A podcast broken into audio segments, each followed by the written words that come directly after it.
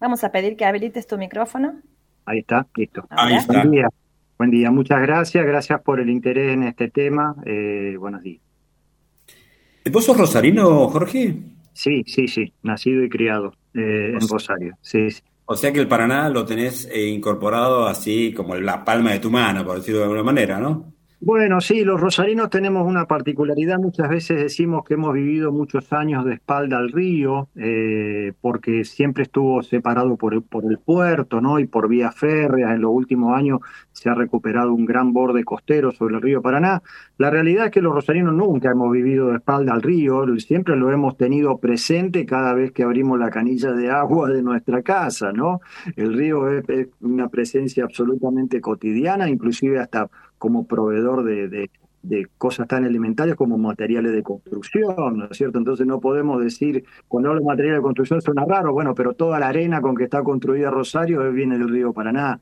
Eh, es decir, no podemos decir que hemos vivido de espalda al río. No le hemos, no le hemos dado demasiada atención, pero que forma parte de nuestra vida cotidiana, ¿no es cierto? De cada y, día. Y, a, y, ahora, puntualmente, cuando mirás al río, ¿con qué paisaje te encontrás allí en, en la zona de Rosario? Bueno, el paisaje en los últimos dos años ha cambiado sustancialmente porque nosotros estamos delante de un, de un curso, está delante del curso principal del río Paraná, pero hasta la próxima tierra firme, que es la provincia de Entre Ríos, nos separan nada más y nada menos que 60 kilómetros lineales de islas, surcadas por arroyos, cursos menores, eh, llenas de bañados, lagunas, eh, un, un, digamos, un paisaje muy, muy particular. Eh, que en los últimos años, digamos, donde el principal actor es el agua, ¿no? El agua que a veces está y a veces no está de acuerdo a los ciclos de creciente y bajante.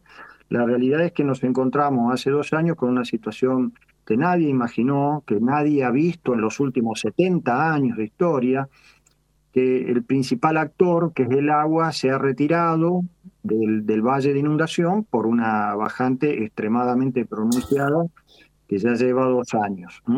Entonces esto ha generado un, una multiplicidad de, problemas, empezando por eh, monumentales incendios que desde, desde el año pasado a la fecha ya llevan arrasadas por lo menos 500.000 hectáreas de, islas. Eh, obviamente, al retirarse el agua, todo esto se convierte en una enorme estepa, ¿no? Que es presa fácil del fuego y que, bueno, viene sufriendo distintas eh, afectaciones ya desde hace muchos años desde el punto de vista ambiental, ¿no? Contanos eh, qué efectos está provocando esta situación, eh, ambientales y económicos también, ¿verdad? Sí, por supuesto. La verdad es que eh, al, al, retirarse el agua quedan expuestos sobre la mesa todo, todos los problemas, absolutamente todos los problemas que viene sufriendo este territorio. Este territorio es, es, un territorio que está amenazado por la expansión de la frontera agropecuaria, por la expansión de la frontera inmobiliaria, por la eh, fenomenal casa furtiva, por la falta de presencia del Estado, por la falta de ordenamiento territorial.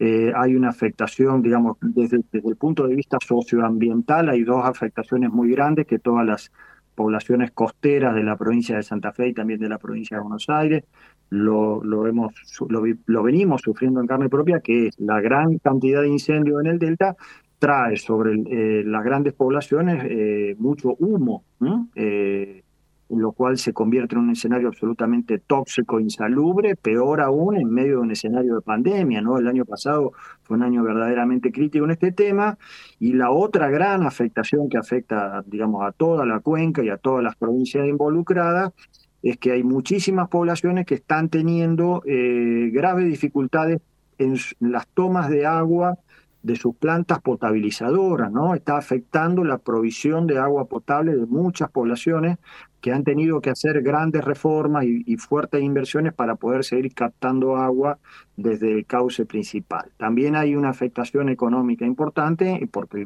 como todos ustedes saben, el Paraná es una vía de comunicación y de transporte de mercaderías, sobre todo a través de la denominada hidrovía, donde hoy la, los grandes barcos que, que, por donde sale la, nuestra, la exportación de nuestra producción agrícola eh, salen cargados con, con, menor cantidad de kilos, bueno, a eso se le atribuyen la gente que está vinculada al agronegocio, una, una importante merma de rentabilidad, ¿no? Este, así que bueno, es una multiplicidad de factores, ¿no? Esto que está pasando, eh, Jorge, recordamos a la audiencia que estamos hablando con Jorge Bartoli, ambientalista, integrante de la ONG El Paraná no se toca. Em, ¿Esto que está pasando es parte de, un ciclo eh, natural del río o, hay alguna particularidad en este caso?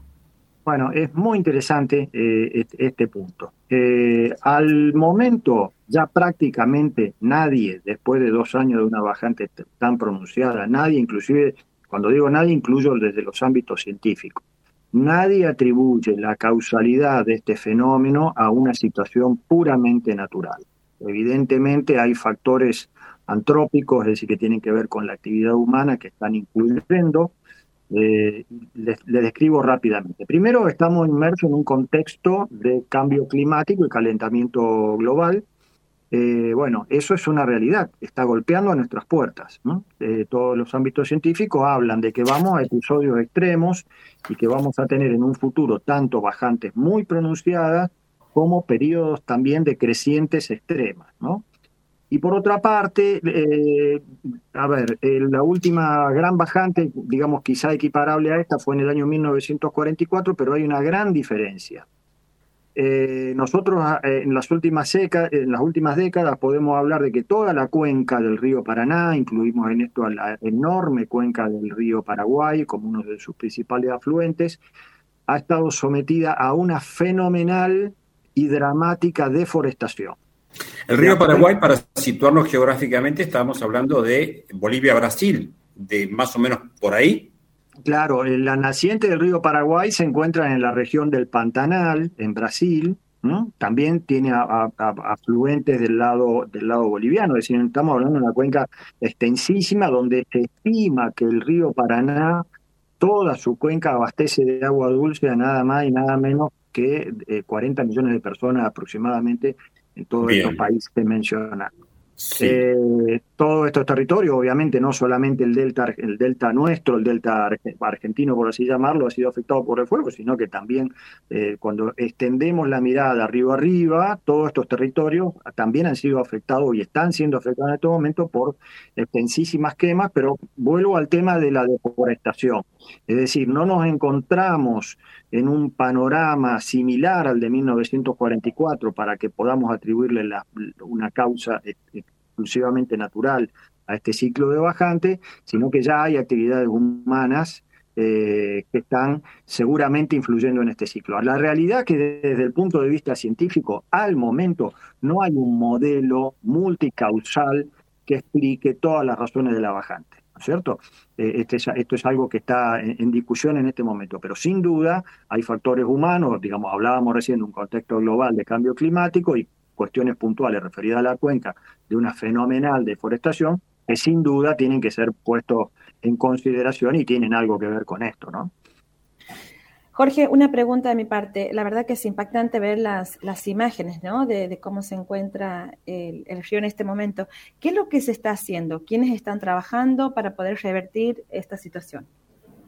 Bueno, la realidad es que lo que se puede hacer en este momento es bastante poco, digamos, eh, porque evidentemente esto depende, estamos dependiendo no solo de los regímenes de lluvia arriba arriba, es decir, no estamos dependiendo solamente de la lluvia, sino que también estamos dependiendo, es interesante que, digamos esto se conozca, que toda la alta cuenca del río Paraná está intervenida por una enorme cantidad de represas, para uso, para generación de energía, para riego, para acumulación de agua para consumo humano. Es decir, el rol de estas represas también tiene que ver con eh, las modificaciones en, el curso natural de las crecientes y las bajantes y las bajantes del río. ¿no? Cuando hablamos de represas vamos a ponerle nombre a las dos principales que, que, podemos mencionar, que son Yacyretá, que es binacional argentino-paraguaya, y sobre todo Itaipú, que es binacional brasilero-paraguaya. Eh, lo que se está haciendo, la verdad, a ver, hay algunas, que se, hay algunas cosas que se están haciendo y que no se deberían hacer. Es decir, el problema de la hidrovía, que en este momento es una, una fuerte discusión en nuestro país cuál es el rol y cuál va a ser el rol futuro de la hidrovía, también tiene que ver con esto, ¿no? Y, y, las, y las cuestiones medioambientales en este momento en la mesa de discusión de la hidrovía son las grandes ausentes, ¿no? Eh, eh, hay, digamos, los que estamos en temas ambientales estamos poniendo una voz de alerta sobre, sobre esta cuestión.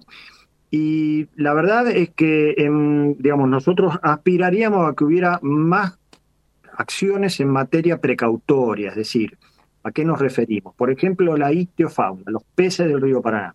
Los ciclos de reproducción de los peces del río Paraná están íntimamente asociados a los ciclos de creciente y bajante, es decir, ya llevamos dos años de, un agua desaparecida del, territorio de humedales, por lo tanto, hace dos años que no hay una reproducción adecuada de la enorme eh, fauna itícola del río. Bueno, eh, también hay que tener en cuenta de que hay una enorme presión de la pesca comercial y de la pesca artesanal y de la pesca de subsistencia en este tema, donde también se están pidiendo medidas precautorias. A ver, como para completar el cuadro de complejidad, por ejemplo, en el caso particular de la pesca, nosotros siempre ponemos por delante de que la pesca afecta a la vida cotidiana y al recurso de miles de familias que viven de este recurso, que generalmente son familias vulnerables, pobres, que viven del recurso pesca, ¿no?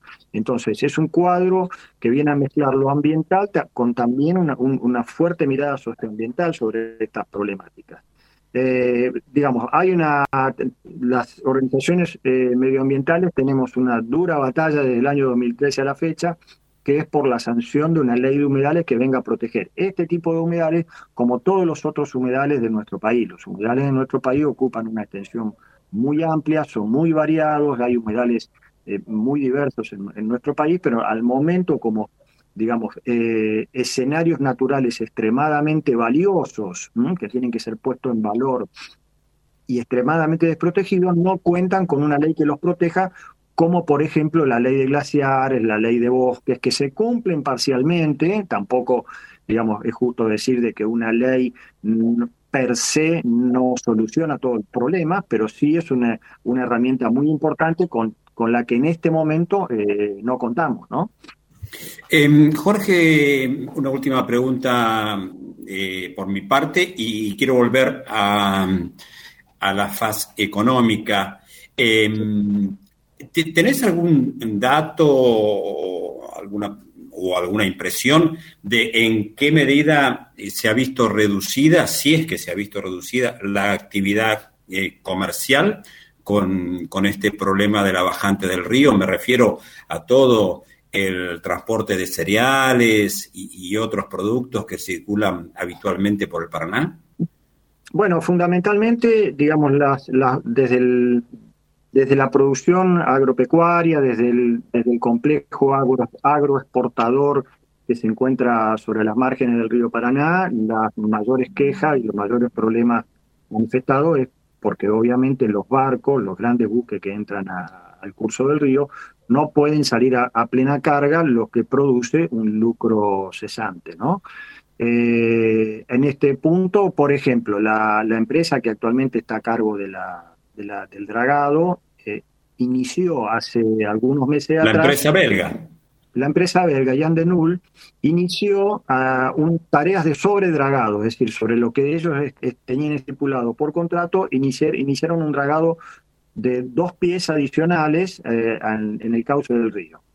Eh, bueno, esto se hace, lamentablemente hay que decirlo, ¿no? Esto se hace sin ningún tipo de impacto ambiental, ¿no?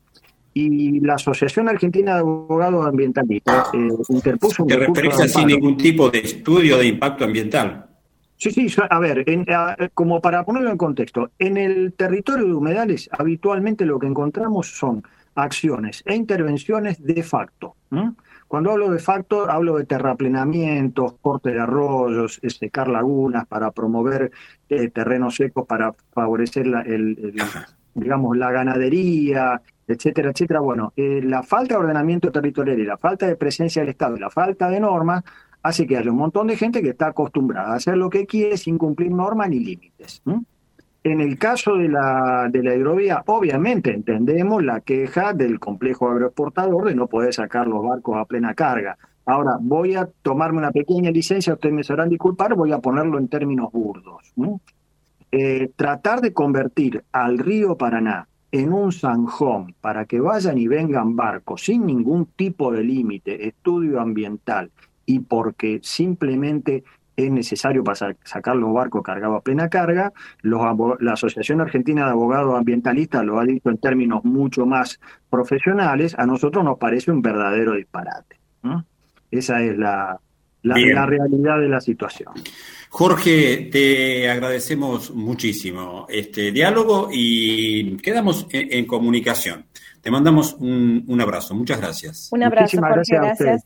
gracias, gracias a ustedes por el interés. Buen día. Estés bien. Buen día. Escuchábamos a Jorge Bartoli desde Rosario. Él es integrante de la um, organización ambientalista El Paraná No Se Toca.